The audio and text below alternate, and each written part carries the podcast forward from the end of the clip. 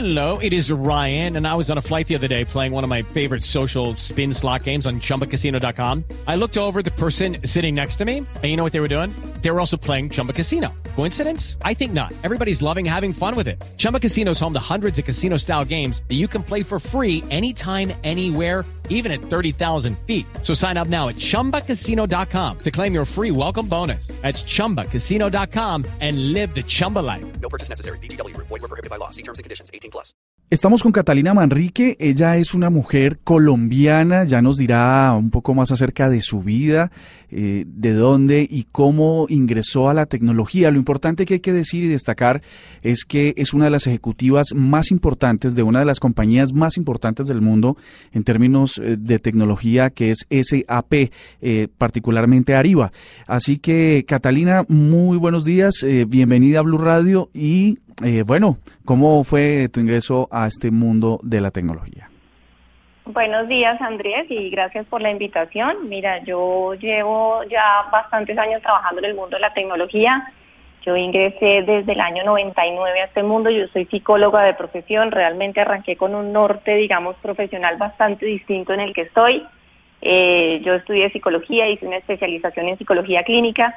Sin embargo, en alguna de las prácticas organizacionales que hice en la universidad, eh, conocí el mundo de SAP, me pareció supremamente interesante el mundo de tecnología, me enamoré del tema de la transformación, digamos, de las empresas a través de la tecnología y me fui vinculando poco a poco. Trabajé en varios, digamos, en varias empresas como cliente eh, de SAP y terminé vinculándome a SAP en el 2004. Llevo ya casi 12 años trabajando, 12, 13 años trabajando en SAP y bueno, así, así fue el ingreso. Realmente no era el foco que tenía en mi carrera, pero acá estoy absolutamente apasionada con el tema de la tecnología. Catalina, ¿de dónde eres? Yo soy, o sea, yo nací en Bogotá, mi familia es de Neiva, mi familia tiene una mezcla entre Neiva y belga, porque tengo, mis abuelos eran belgas, entonces mi, la familia de mi papá viene de allá, pero toda la familia de mi mamá de Neiva, pero nacida y crecida, criada en Bogotá. Ok, ¿y de qué universidad? De, la, de Los Andes. Bueno, entonces, eh, Catalina, eh, aparentemente ingresar a la, al mundo de la tecnología está, o bueno, es una concepción que tenemos de, viejos eh, años y es que está reservada para hombres, ¿no? Para estas personas, eh, de incluso no solo en el desarrollo de tecnología o de software o de hardware, sino de quienes están en todo el contexto del negocio. ¿Eso ha cambiado? ¿Cómo ves a las mujeres eh, hoy en día? Mira, la pregunta es muy relevante, Andrés. Realmente sí, sí es un mundo, digamos, muy penetrado por hombres, pero yo creo que es más un mito eh, de la no presencia de las mujeres en el mundo de la tecnología. Cada vez vemos muchas más mujeres presentes en el mundo de tecnología y muchas más mujeres también liderando, eh, digamos, iniciativas transformacionales en el mundo de la tecnología. Eh, digamos, para, para darte un ejemplo, hoy en día más del 30% de las mujeres ocupan posiciones de liderazgo en la región de SAP, en el norte de América Latina. O sea, hay una iniciativa muy fuerte de fomentar, hacer crecer eh, la carrera de las mujeres en, en, este mundo nuestro.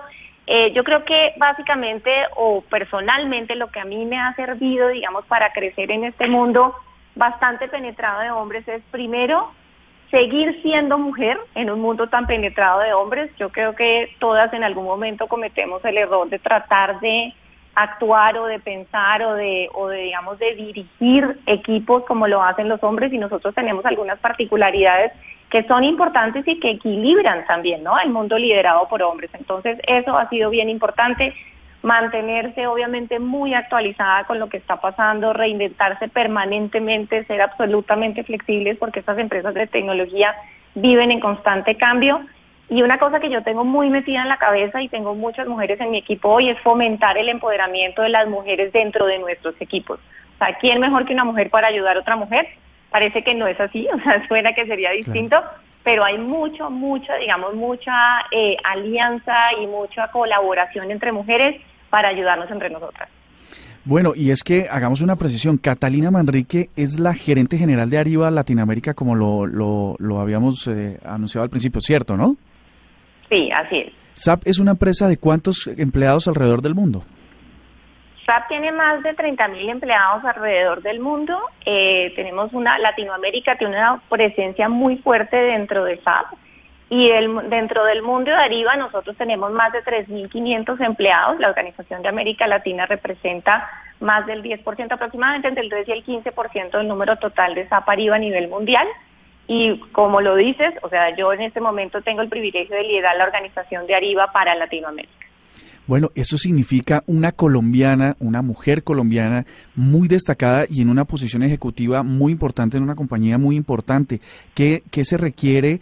Eh, ya nos dijiste que no necesariamente eh, haber eh, ingresado en, carreras o digamos, en el mundo académico directamente con la tecnología, pero ¿qué se requiere para poder escalar hasta ahí? Hoy en día los colombianos en general tenemos una, una visión de que las empresas de tecnología están en San Francisco, en Silicon Valley, están en, en, otras latitudes, eh, pero, pero que hay una oportunidad y qué se requiere para eso. Mira, eh, yo creo que las oportunidades, el mercado está súper caliente, ¿no? O sea, a pesar de que tenemos en nuestros países ciertas condiciones, digamos, económicas que hacen que el negocio tenga algunos retos, digamos, adicionales distintos a otras regiones en el mundo, las oportunidades están, o sea, el mercado está. Nosotros tenemos soluciones que apuntan, digamos, a, necesidades que son absolutamente explícitas en el mercado, como es la reducción de costos, como es la transparencia en la gestión, la trazabilidad en las transacciones de gestión de compras, como en el caso de Ariba. Entonces yo creo que el mercado es siempre infinito, hay que buscar eh, dónde está la oportunidad de mercado.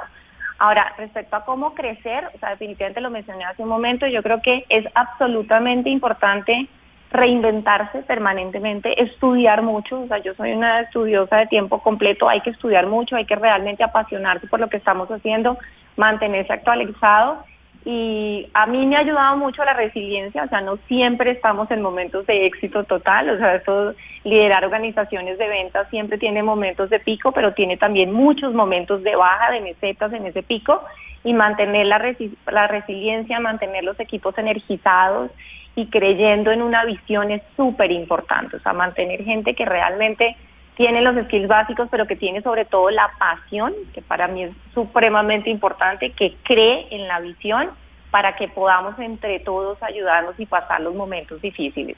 O sea, siempre en ventas hay picos, la presión de trabajo es altísima todos los que estamos en este trabajo escogimos este trabajo. Yo siempre digo, está la vida que escogimos, no lloremos por esto, por los momentos difíciles de esta vida que escogemos, porque es absolutamente apasionante y sabemos que los momentos, digamos, de bajo rendimiento son oportunidades para reinventarnos y para también transformarnos, o sea, hacer transformaciones dentro de equipos. Así que mantener la visión clara, mantener la capacidad de soñar absolutamente alta y estudiar, estudiar, estudiar es para mí una constante. ¿Cuál es tu próximo reto?